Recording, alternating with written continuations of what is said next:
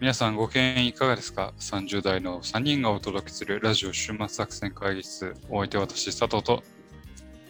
ババと。ガッキーです。よろしくお願いします。この番組は映画や漫画などの娯楽からスポーツや様々なイベントまでこんなんやってみたけどどうですか？というのを提案する番組でございます。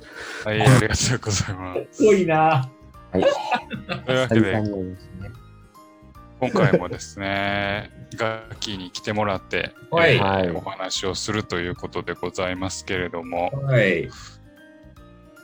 オープニングですね。オープニングですよ。どうですか？最近漫画読んでますか？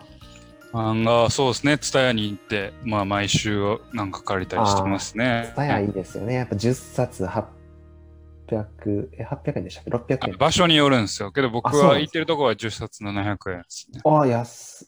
中間会が言った値段の。はい。で、僕ね、もう最近全然時間がなくてね、ツタヤはいもともと言ってたんですけど、今はもう漫画アプリを入れて、漫画アプリ、そう、入れてます皆さん。いろんな。マガジンアプリ、ああ、マガポケですね。マガポケか、マガポケだけ入れてますね。これサンデジャーンププラス、よゼブラック、コミックデイズ、マン、あ、サンデーメモリーも僕も入れてます。漫画版、漫画版、ライン漫画。これをね、一日ひたすらループしながら読んでて、多分2、3結構、あの、が あるやん。時間あるやん。時間でか、その、なんですか、1話読んで次のアプリとか行ったりとかしてて、なんていうんですかね。あ、隙間時間をうまくそれで使ってるみたいな感じですね。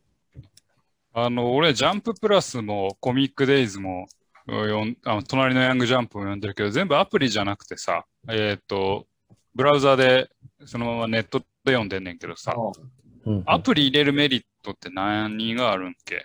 なんかポイントとかつくんかえっと、ブラウザで読むっていうのがあんまり分かってはないんですけど、なうん。アプリやったらまあ動画見てポイント貯めて、1日1話しか読めへんかったやつがさらにもう1話読めたりみた読めたりすると、あー感じですかね。アプリ入れる方がお得なんかな。いや、ネットでもサイトがあるから、そのままジャンププラスとかやったら、そのサイトに行けば、その公開されたやつで読めたりするわけよね。うーん、なるほど。なるほどアプリの方がいいんかな。まあ、アプリでまあスマホでパパパッと見ていけるっていうのがいいかもしれないですね。移動時間とかに。なんか、じゃあそのアプリ読んでる中で、こう、まあ今はね、それこそジャンププラス上がりましたけど、ジャンププラスだけでやってる漫画とかってあったり、まあ他のアプリもしっかりだと思うんですけど、えーその中で、こう、楽器が気になっている漫画とかってありますか？もう多分ここでも紹介されてるやつありますよね。あの、スパイファミリーとか、ああ、おもろいね。怪獣8号とか、多分ここでも紹介してたんですかね。じゃあ8号はやってへんな。あ、そうですか。うん。あと、推しの子。推しの子は、推しの子おもろいよね。これ面白いですね。俺どっかで本編で紹介したい。もうそんなおもろいんや。俺手つけてへんけど。やっぱあなた。の大好きなあれですよ。赤坂赤。いや、してるしてる、もちろん。かぐや様のね。うん。でもそれ、アプリ限定じゃないやん。星の子は。確かにそう。普通にアンジャンでやってるけど漫画でや。ってますね。ああ、じゃあちょっとリ限定、ではないか。忘却バッテリーはどうですか？忘却バッテリーも読んでないな。ジャン、あれもジャンププラスか。ジャンプラス。あとサマータイムレンダー。これも面白い。サマータイムレンダーは面白かったけど終わったな。そうですね。終わっちゃいましたねうん。ジャンププラスはこの辺読んでるぐらいですか？あと、この例でも言ってた青のフラッグとかも、ここでややってたな。入れような気はしますね。うんややってた。うんもう終わもう終わっちゃったもんな。サンデーウェブリは何読んでるんですか？馬場さんこ。れね、あの、早々のフリーレンよ読んでるよ。僕も読んでます。おもろいよなね面白いですね。漫画大賞かなんか撮ったやつで、ちょっと俺どっかで本編で紹介しようかなと思いつつ、どあうしようかなって思えて思ってるんだけど、そう、そあ、まあれすげえ、確かに、うん、ファンタジー系の中では、ちょっと違う視点で面白いなって思いましたね。うーん。割とおすすめ。保安官エヴァンスの嘘？あ知らないな。あやっぱ、そうやって人から情報を聞いていろいろ読んでいく、いいですよね。それがこのポッドキャストの 番組の趣旨だからな。おすすめをね、ひたすら聞いて。ひたすらそうそうそうそうあと僕のおすすめ、ゼブラックって知ってますかね？ジャンプ系の漫画多いんですけど、うんゼブラックでやってるね、緑の巻き場をっていうのがね、緑緑のの巻き場、巻き場王の一続日き？一話いや、巻き場の続きというか、一番最初のやつです。これは久々に読んでるとめちゃめちゃ面白いですね。そ。れは何何の漫画なの？え、巻き場王やろ？そうです、巻き場を。ということで、巻き場をね。今はた多分太陽の巻き場をとかやってますけど、それじゃなくて緑の巻き場を読んでいるという。全話無料で読めますんで。へえ。そういう意味で俺、俺も古いのを読んで、あ見逃してたけど古いの読んでるのは、あの、わかるわ、その気持ち。ああ、えうんいつかね、ここの回で角丸の漫画語るっていうのをやりたいんですけどね。いや、サバイビーとか。サバイビーとかごっちゃんですとかを 語りたいんですけどね。角丸特集は一回。角丸特集かまあ、うん、なんでしょう。うんエスパーねじめとか、純情パインとかを語りたいなと思いますね。だいぶニーズがないな。たただでさえ、ニッチな、あの、テーマで話すときは、こう、視聴数がめっちゃ減るのに、ヘルヘル。さらに、あつまあ、つまる先生は、いや、りすごいよ、ジャンプのある意味一時だよね、気づいてるから、ねあれやけど、つのまる先生特集すると、ちょっと、あの、視聴数減るかなと思います。あ、そうですね。呪術廻戦やる方がいいでしょうね。そうやな。まあけど、呪術廻戦にはない魅力が、あの、サもうあのバイビー作品が溢れてるはずよ。あると思うけどね。わかりました。ありがとうございます。その中でね、今日も漫画の話をずっとね、やっていきたいと思いますので、ねはい引き続き本編も聞いてください。よろしくお願いします。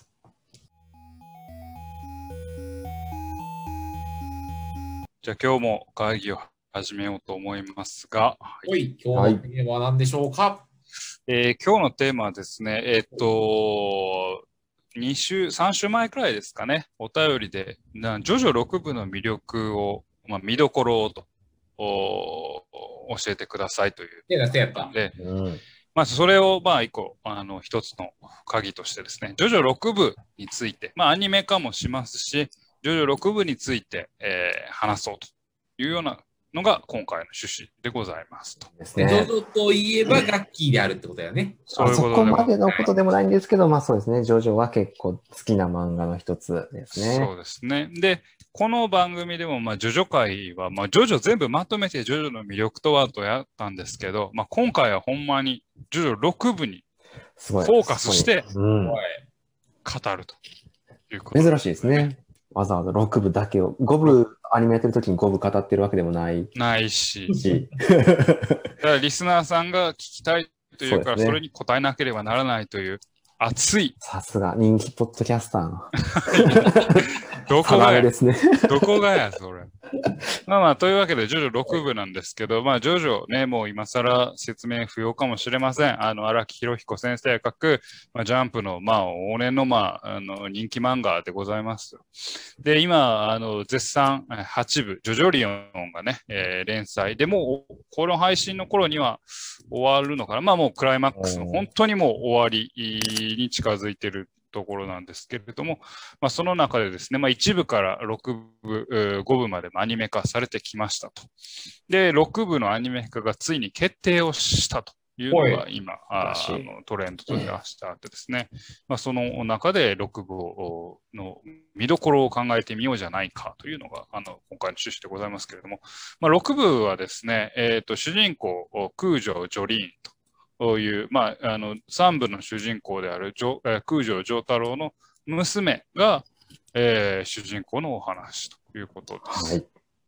で、まあ、ある程度もう終わってる漫画ですからね、アニメ化するとはいえ、ネタバレはね。ちょネタバレはちょっとご容赦いただきたいんですけれども、まあ、空城ジョリーンがですね、まあ、ある犯罪に巻き込まれて、えー収監されると、おグリーン、えードルフィン刑務所に、えー収監されるというところから物語が始まって、そこから、まあ、最終的にはボスで、あの、6部の、まあ、敵である、最終的にはラストボスである、まあ、プッチ神父の陰謀に、えーと、おまあ、たに立ち向かっていくというのが、まあ、大きいお話の流れですね。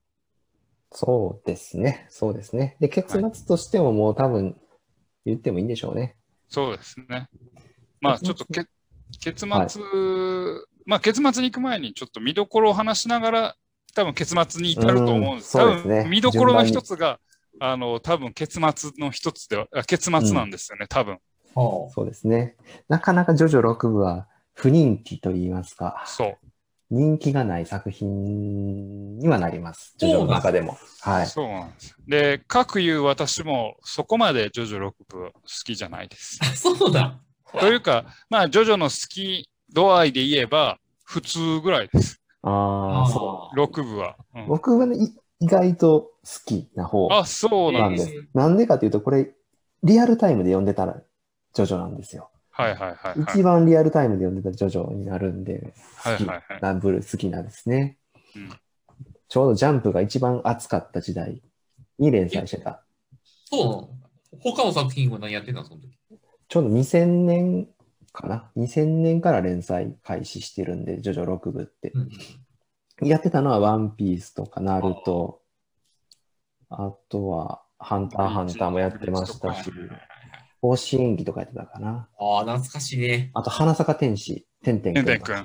やってましたね。どんどんマイナーになっていくやん。いやいやあれアニメ化されてるからね。花そう咲天使てんてんくん正直本当に、何やろ、読み飛ばす漫画、ゾンビパウダーぐらいじゃないですか？いや、ゾンビパウダーめっちゃおもろかったんや。いや、ゾンビ、先生のやつですね。あのいやいや、割とすぐ打ち切られた気がしますけどね。3巻で終わんねんけど、てか、話ずれとるわ。まあ、その熱いジャンプの頃にやってたそうなるほどね。ですねはい。作品ですね。でその熱いっていうの結構キーワードだなって僕思うんですよ。ジョジョ6部に関しては。あの、まあ、主人公が、えっ、と、ジョジョ初の、まあ、女性、空女ジョリーなんですけど、6部をですね、ちょっと通して読んだ時に思うんが、他の部に比べて熱いんですよ。熱量が、えー他と比較しても強い。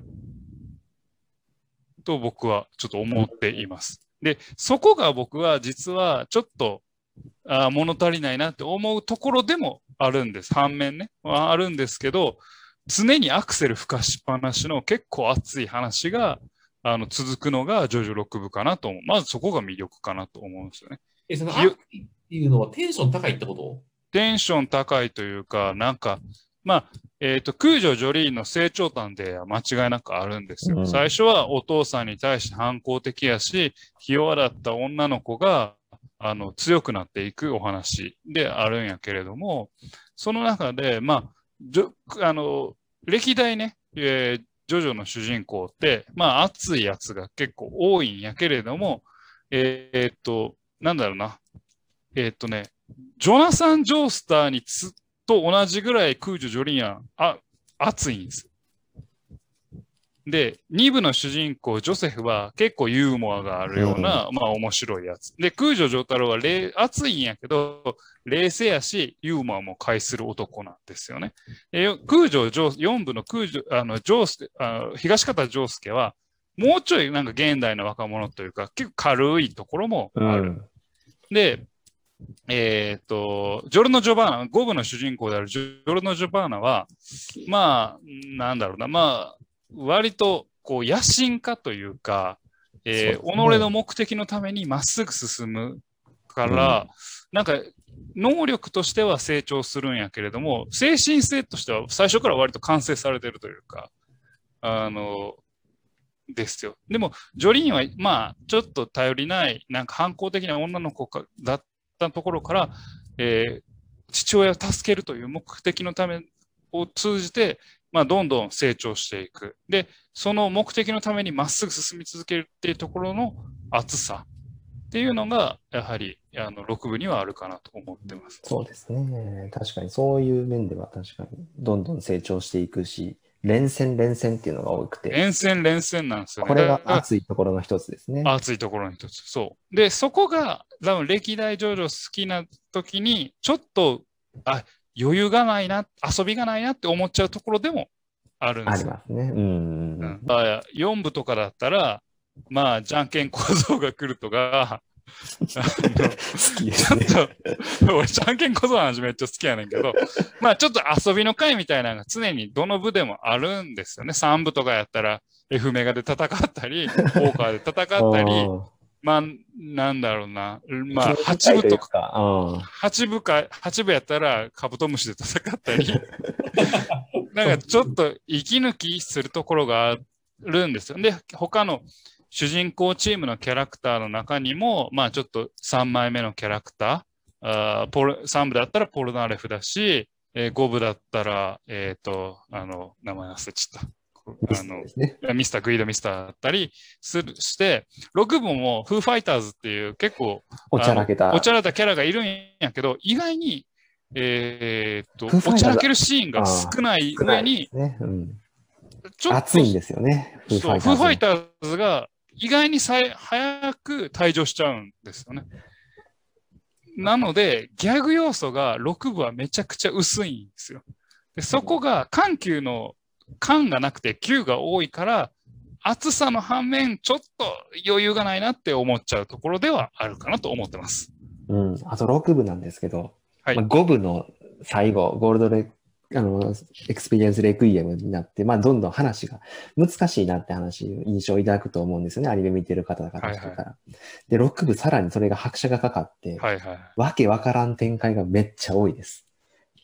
そこがね、序盤からそういうのが多くて、そこがね、ちょっと、はさファンがちょっと離れちゃうかなってところがありまして。そうですねむずさなの？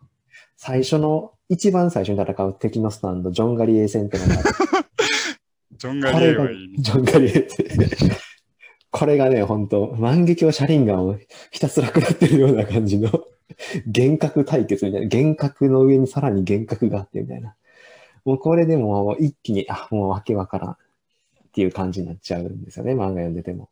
そうですね。あの、3部とか4部の時にスタンド能力って結構シンプルだったんですけど、6部以降で、まあ、これは7部、8部にもつながっていくんだけれども、スタンド能力が結構複雑になってきてるのが結構あるんですよね。なので、それがまさに言うジョンガリエ戦で出てきちゃうんですよ。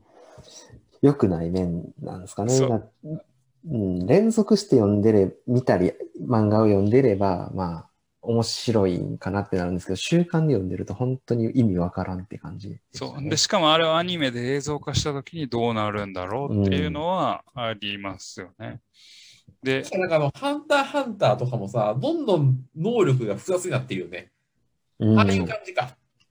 そう、説明がないとわからなくなる。わからない。ああ、すると結構確かにシンプルじゃなくなっていくのね。そうですそうね。なんですよ。まあ不人気の、な、と思われている点の一つなのかなと思いますね、ここは。原因の。それが確かに一つあるかなとは思いますよね。で、逆にその作品の魅力みたいなのはどうあだから、ままず一つにはその、だから勢いというか、エネルギッシュというか、その熱量はやっぱりあるんですよね。だからそこはまず間違いなくあって、うん。そこは一つ魅力だと思うし、そういう意味では6部で展開めちゃめちゃ早いです。ああ、嫌っぽいやんじゃん。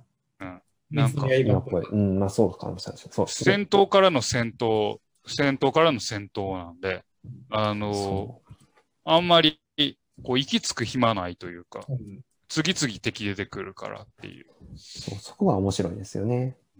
けどやっぱり、うんなまあそうそうですね。はい、すいません。どうぞどうぞ。あで、まあ、スタンド能力という意味では、まあ、複雑回帰なスタンド能力が、まあ、ちょっとね、あの一発目にパッと解釈できないスタンド能力とか結構出てくるのは出てくるんですけど、まあ、割となんか面白い能力とかもあったりはするんですよね。あの、僕、あの、萌えよ、えードラゴンズドリームっていう、それは僕も言おうと思ってました。っていう、あの、建造じじいっていう、まあ、建造っていう、まあ、あの、敵、敵がいるんですけど、それの出てくる、そいつが使うドラゴンズドリームっていう能力は、あの、結構風水で、あの、幸運の方角に進むと、まあ、自分の戦闘に幸運なことが起きるっていう、なんか、複雑、まあ、なんか、それもなんか漫画読みながらなかなか理解が難しいところも結構あるんですけど、結構面白いうん。ですし、あと僕、そうですね6部で好きな能力は、あの、ボヘミアン・ラプソディっていう、あの、世の中の物語をすべてあの実在化するっていうで、しかも世界中のっていうめちゃくちゃ強い能力が。あるんですけど、あれも結構僕は好きだったりするんで、まあ、あの、複雑にはなるものの、複雑がゆえに面白いというか魅力的なスタンド能力っていうのも、まあ出てきてはいるかなと思います。うんうんそうですね。建造のドラゴンズドリームは完全に中立なスタンドっていう。そうそうそうそう。そこがね、もう、今までのスタンド使いとはちょっと違うところで面白かったですね。話と中立なスタンド？特別というか、まあ、い中立なスタンドなんてないんですよね。やっぱり。うん完全にだから、味方に、味方というか、ジョリンたちに助言もしたりするし、そのえドラゴンズドリームが。なかなか面白いです。あと、健三じいさんが飲料健康法をやっていて、毎朝自分のおしっこを飲むことで健康を保っている。ド変態じゃん。真似したいなと思いますね。あと、そうですね、いい点で言うなら、名言とか多いかな。スタンドもかっこいいのが多いかなって気はしますね。6部で一番名言といえば素数を数えるっていうのがあって、ああ。落ち着くために、プッチ神父っていう敵キャラがいるんですけれども、そいつがまあピンチに落ち込まれて、陥った時に素数を数えて心を落ち着かせるっていう。なかなかね、これが、まあ変態チックじゃないんですけど、なかなかまあジョジョ、ジョジョっぽいなって思いますね、こういう。まあ、あの、そういう、そういう意味ではですね、確かに僕は、あの、ジョジョ界であんま名言の話をしなかったんですけど、6部は結構確かに名言があって、僕こ、すごいね、ニッチな名言が好きなんですけど、はい。あの、まあ、これ僕がまず一個結婚式でやったんですけど、祝福しろ。結婚には祝福が必要だっていう、あのセリフは僕めっちゃ好きなんですよ。そうですね。僕もそれは使っていただきました。あのジョジョだ傲傲慢さが最高にっていうのがあると、ジョニーンは結構ね、名言が多いと思うんですよね。なんかあの、プラネットウィブス戦で、あの、あの結構かなりのピンチに陥るんだけれども、えっ、と、囚人はなんか星を見ていた。えっ、と、具体的に言うのはなんだけど、私は常に希望を見ているんだみたいなセリフを言って、えっ、と、敵を倒すシーンがあるんですけど、あそこ結構熱いなって思うん。隕石の話してくれるやつ。隕石、そう、隕石あ。の後に勝利とか叫ぶシーン。あ、そうそう、勝利ってこうあ、そこがもうやっぱ熱いっすね。いですよね。だから、ジョリーンのかっこよさっていうのは、なんか、常にある。うん、女性の強さっていうのはなんか、うん、出てきますかね。うんそういう、そうね。っていうところがあってですね。まあ、あとは、あの、まあ、展開の速さにも関わるところだけれども、あの、ジョジョの中で比較的早くラスボスが出てくるっていうのが、結構これ、け実はポイントかなと思っていて、8部ってなかなかラスボス誰かわからんかったり、まあ、あの五部もそうですね。5部もそうだね。ディアボロだけなかなか出てこないし。けども、6, は6部では比較的早くプッチ神父っていう、まあ、ラスボスが出てきて、プッチ神父の目的を達するために、えー動いているっていう、まあ、ちゃんと、あの、んなんだろう、倒すべき敵っていうのがクリアになってるっていうのが、結構見やすさではあるかなと思いますね。うん、ただそのプッチ神父の目的っていうのが、まあ、天国に行くことなんですけれども、それがもう意味がよくわからないっていうところがあって、意識というか、ジョリーンたちがまあ何かその防ごうとしてるんですけど、そこがね、うん、そんな危険なんていうふうに思っちゃったりはしますね。その辺考えたらちょっと魅力的、魅力度はやっぱり落ちるのかなっていうのは思います。敵キャラとしての。ねうん。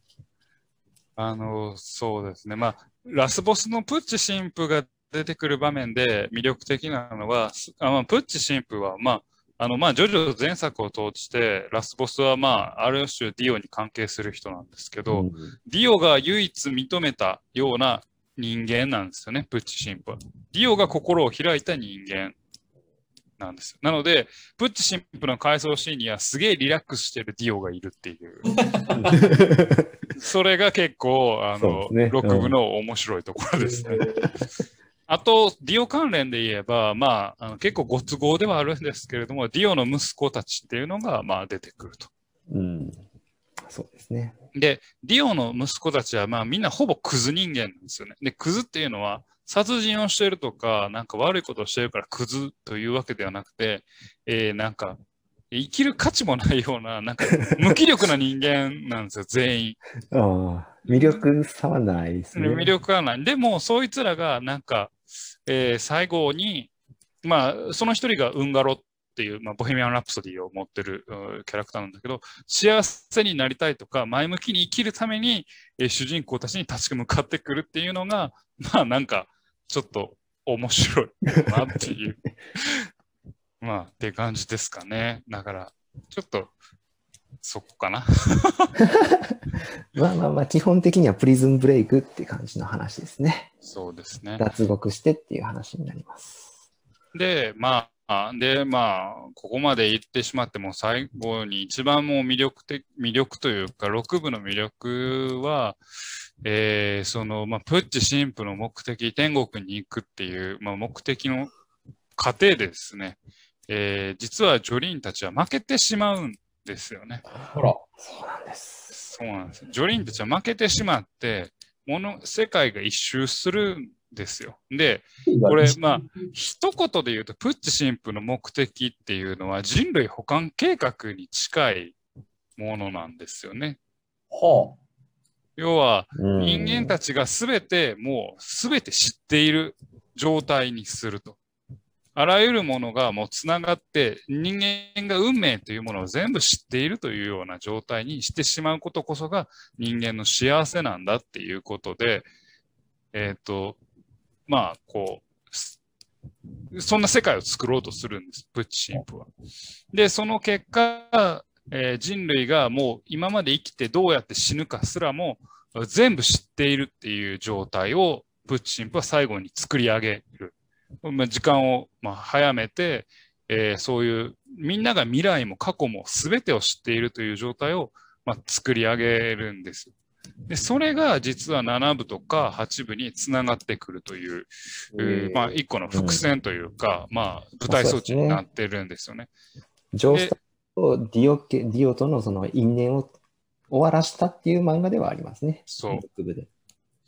で。まあ、あの、ジョジョが通じて運命に打ち勝つっていうテーマであって、結局ジョリンたちはその運命に打ち勝てなかったのかっていうような形では終わるんですけれども、ちゃんとその、まあ、魂を受け継いだあるキャラクターが、えープッチ神父を、まあ、打ち破るというのがあって、まあ、そこで、まあ、あの、最後の最後でちょっと、あの、今まで描いていたジョジョの中の世界を一周させつつ、えージョジョのテーマもちゃんと抑えるっていうところに、えー終わらせ方に一つ魅力があるかなとは思いますね。そうですね。一番最後のシーンは一番の名シーン、6部の名シーンになる。6部の名へシーンえ。唯一、まあまあそこまで言わん方がいいですけど、最後に名前を語るシーンがあるんですけど、そこが一番感動するシーンかなって思いますね。ここまで見て6部完結っていうか、まあ本当の意味の6部がわかるという感じすね。最終話ぐらいが一番いいんや。最終話はいいですね。戸惑うかもしれないですけどね、最初。どううんうん。じゃあこれからアニメ見る人は1話、2話で切るんじゃなくて、できれば最後まで見て。最後まで見て、6部を評価してほしいと。ああ、なるほど。ね。だから6部はほんまに最後の最後で、あのプッチ神父に試されるんですよね。そのあるキャラクターが。人類がみんな自分の運命を知っていて、どう生きるかも分かっている。それが幸せだろうとうん。すべてが分かっている状態っていうのが幸せなんじゃないかって、プッチ神父が投げかけるところに、うん。えーあるキャラクターが、えーそのそれに抗う回答を出すんだけれども、そこがやっぱりこう魅力ですよね。で、それが最後のシーンにつながってくるし。っていうところかな。そうですね、6思います部。ね。うんうん、宗教色強めなんですかね。キリスト教のことを知ってれば何か面白い要素は出てくるのかなと思ったんですけど、僕は全然知らなかったんで。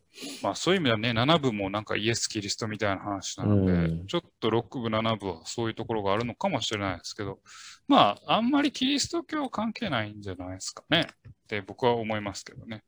割と、まあ、テンションやなって思う。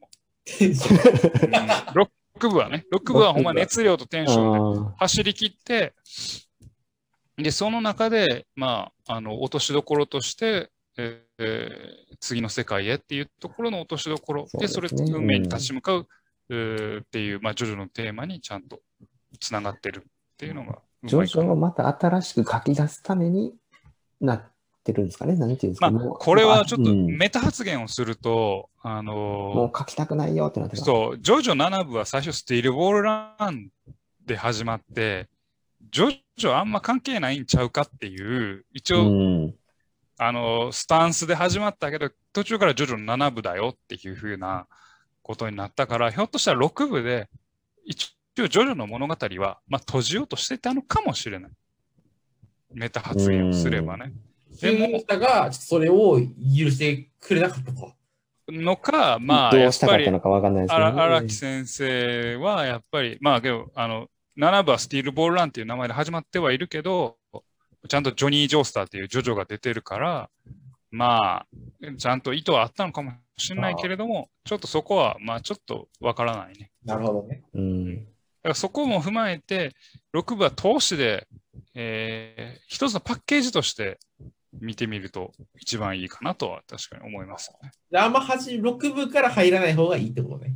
6部からは入らない方がいいでしょうね。まあ、楽しめるとは思いますけどね。うん。6部はね、あの、そうですね、主人公チームの能力が割と高いのに、あの能力敵能力が強すぎるから、あの、みんな負けちゃうっていう。うん。あのウェザーリポートとか、まあ多分ジョジョ屈指の能力やし、あの、雑魚キャラ扱いされてるけど、ダイバーダウンもまあまあ強い能力やけど、キッスも強いですからね。そう、ほぼみんな雑魚や、雑魚雑扱いされ魚扱いされる。されてるっていう、うんが敵が強すぎるのか。敵が強すぎる気がするかな。で、まあそうね。まあ、ジョータロ大好きな人にとっては、まあ、では辛いね。ジョータロがどうしてもちょっと弱くなっちゃってるというか、ジョータロのの使い捨てというか、ところはあるから。まあまあまあ、その親子愛を書きたかったのかっていう話かな。まあそうですね、兄弟愛、まあ、男女間の愛というか、愛ゆえに。なんで、出てこない。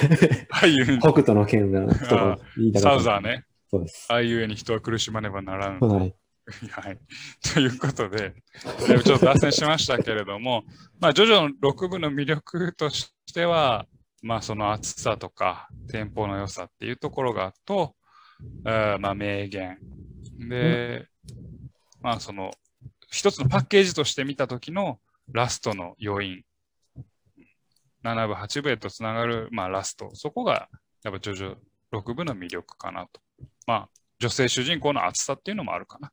そういうのがジョジョ6部の魅力ということですかね。それでよろしいですか？OK です。ガッキーさん。大丈夫です。OK です。はい。あとは建造ぐらいですか？いい方法の。まあ僕目もそれぐらいしかないんで。はい。はい。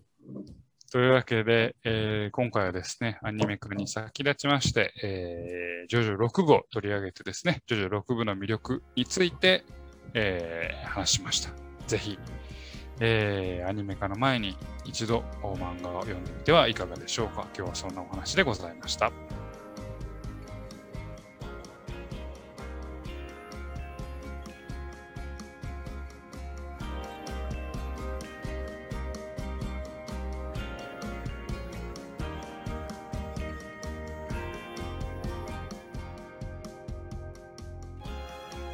週末作戦会議室ではお便りをお待ちしております。お便りは、ポッドキャストのメモ欄に記載されたリンクよりアクセスいただき、終幕作戦会議室ホームページ、メールフォームよりお願いします。またツイッターもやっています。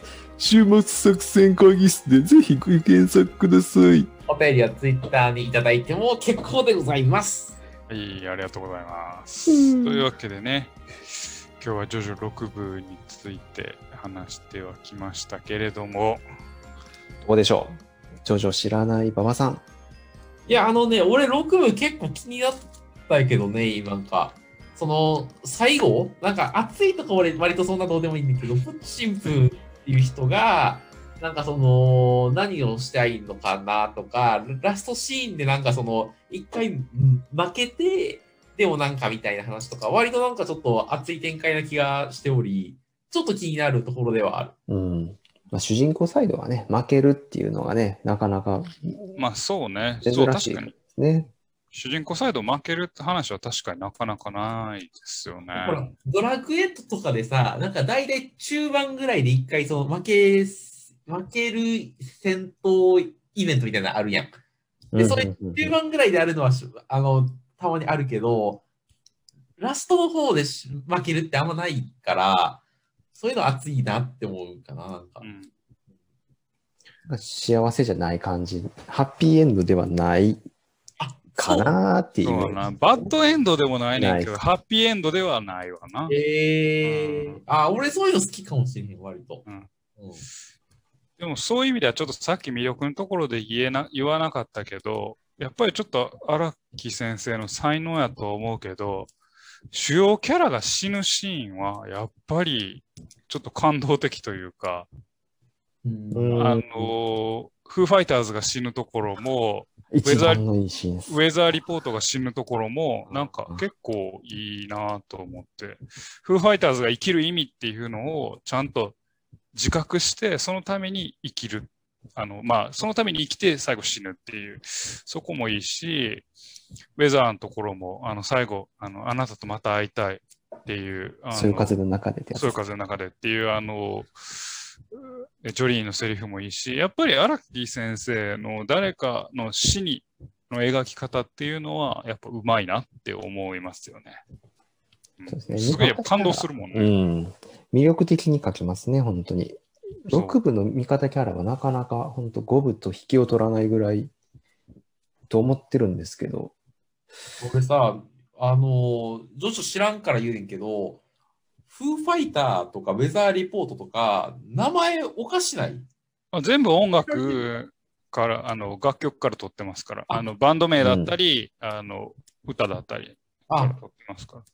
なんかその天気予報みたいなんてさ、なんか、そういじめられてんのかと思ってるけど、そういうそこはもう、あの、そういうわけじゃないので、なんかお前、なんかその、フードファイターっぽいから、フーファイターみたいな、なんかその、そういう感じではない。バンド名。あバンド名が名前はね、そうですね。うん全部、全部音楽名から取られて。あの最初はタロットカードとかやったんですけどね。ああ、そうね、そうね、うんチャリオッツとか、そうね。徐々に人の名前も全部洋楽とかになってるのかな。そうですね。へー。人の名前もスタンドの名前も。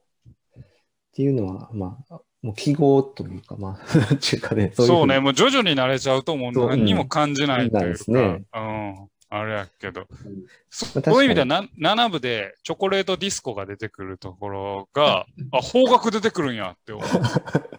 うん、チョコレートディスコっていうスタンド名やったかな、確か。あれ、あれはパフュームだよね、多分やけど。うん思いますけどね。うん。うん、多分やけど。それだけ。まあだから、いやいや思っていただけたらね、そう、そう嬉しいですね。この話で。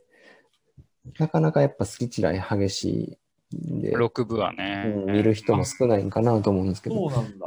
うん声は誰がやるんですかね？いやーなんかね、あのー知りません。なんか、あジョジョ6部のあージョリーンの声、もともとゲームで、ゲームだ沢城さんがやってたんだよね。で、でもなんか、なんか他、ゲームのまた別のゲームが出たときに、オールスターバトル以外のなんかが出たときに、別の人がやったんじゃなかったかなって思って。ああ、ちょっとまた変わっうん、雰囲気が違う5分ののかもし時もれないですねキャラ変えたりしてたから、うちょっん、とどうなるかわからんですけど。漫画の、やっぱそうですね、映像で見たときに、ジョジョの5部とかもやっぱりそうですね、映像で見たときに、動きはやっぱ良かったですもんね。う。うんんアニメとやっぱ漫画はやっぱ違う楽しみ方が、ジョジョはあるのかなとそうね。なりますね。はい。というというわけでお送りしてまいりましたラジオ終末作戦会議室本日はこれにてお開きお相手は私佐藤とババアと、アッキーでした。また聞いてください。さような。ら